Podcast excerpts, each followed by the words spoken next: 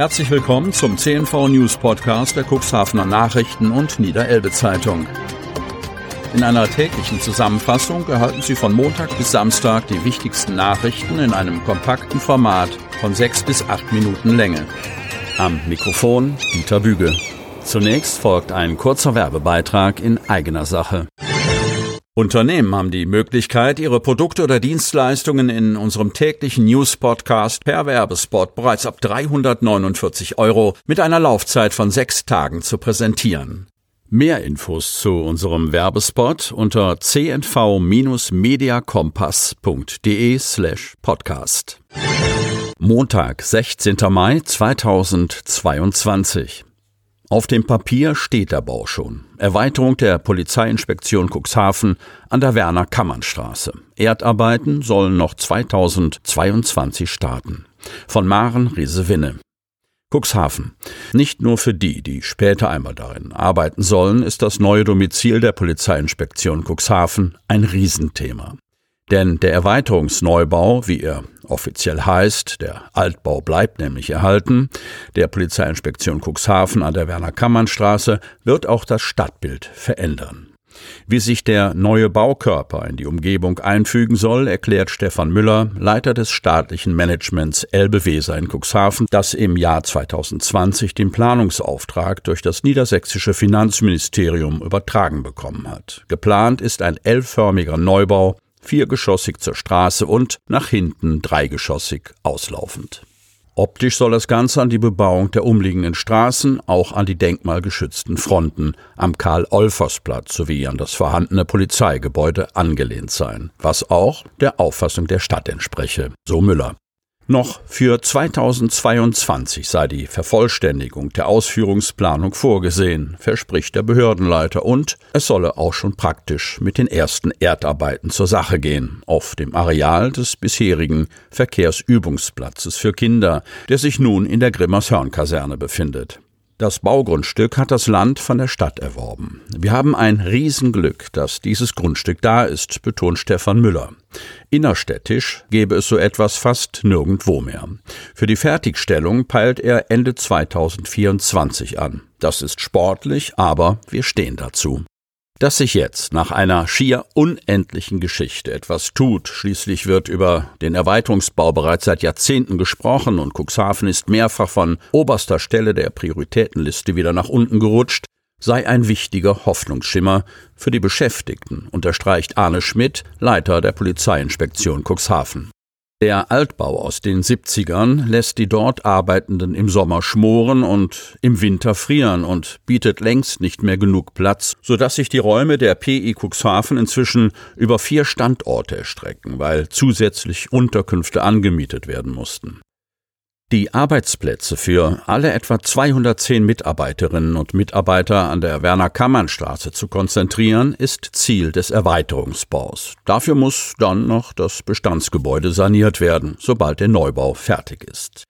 Mit einer Schätzung für die Baukosten hält sich Baufachmann Stefan Müller mit Blick auf die aktuelle Lage wohlweislich zurück.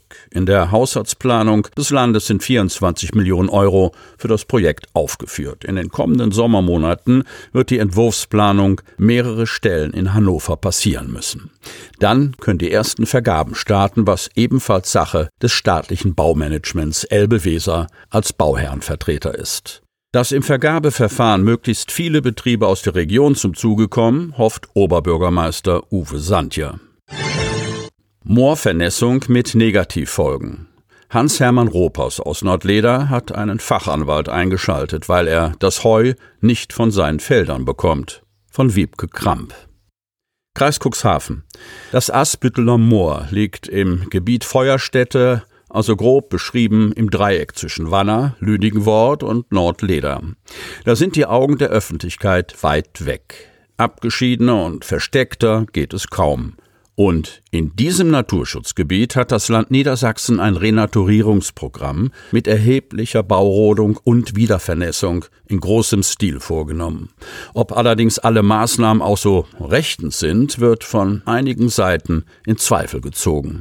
Dazu kommt, dass die Wiedervernässung auf benachbarte, tiefer gelegene Grundstücke Auswirkungen hat, und das erzeugt Unmut bei Landwirten. Die Verantwortung für die erfolgten Arbeiten trägt das Land mit seiner Behörde Niedersächsischer Landesbetrieb für Wasserwirtschaft, Küsten und Naturschutz NLWKN. Die im Rahmen des Klima- und Moorschutzprojektes des NLWKN vorgenommenen sowie noch vorgesehenen Wiedervernässungsmaßnahmen leisteten einen bedeutenden Beitrag für den Klimaschutz und für die Hochmoorregeneration.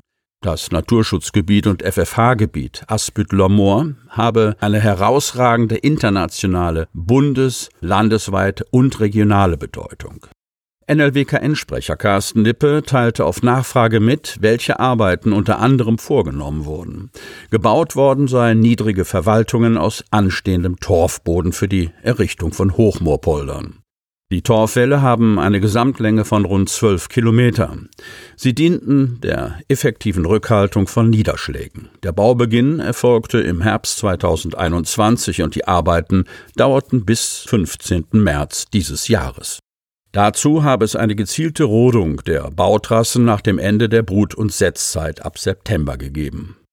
Hans-Hermann Ropers aus Nordleder, Landwirt, Fruchtgroßhändler und Heuproduzent im großen Stil, ist stinksauer. In Nachbarschaft der Renaturierungsmaßnahme ist sein Eigentum direkt negativ von diesen Maßnahmen betroffen. Das Wasser läuft bergab in meine 18 Hektar Heuweiden.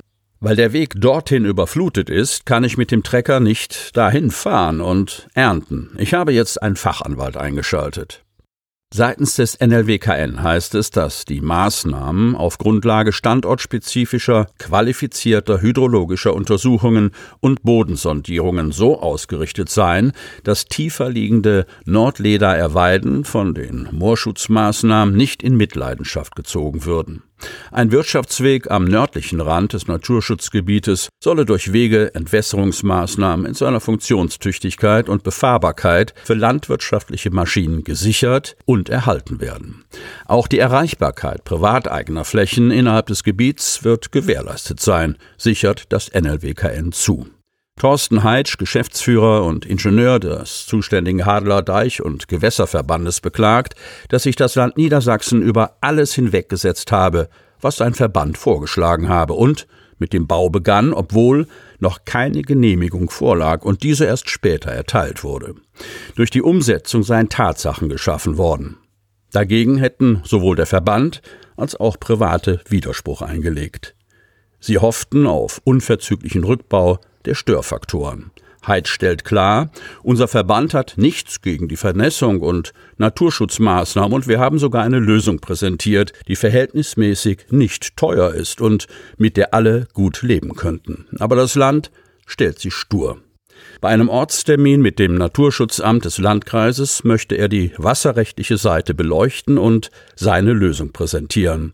Dass in der Brut- und Setzzeit Bäume gefällt und transportiert wurden, sei nicht der Fall, heißt es beim NLWKN. Gehölzarbeiten wurden, wie vorgesehen, im Winterhalbjahr vorgenommen.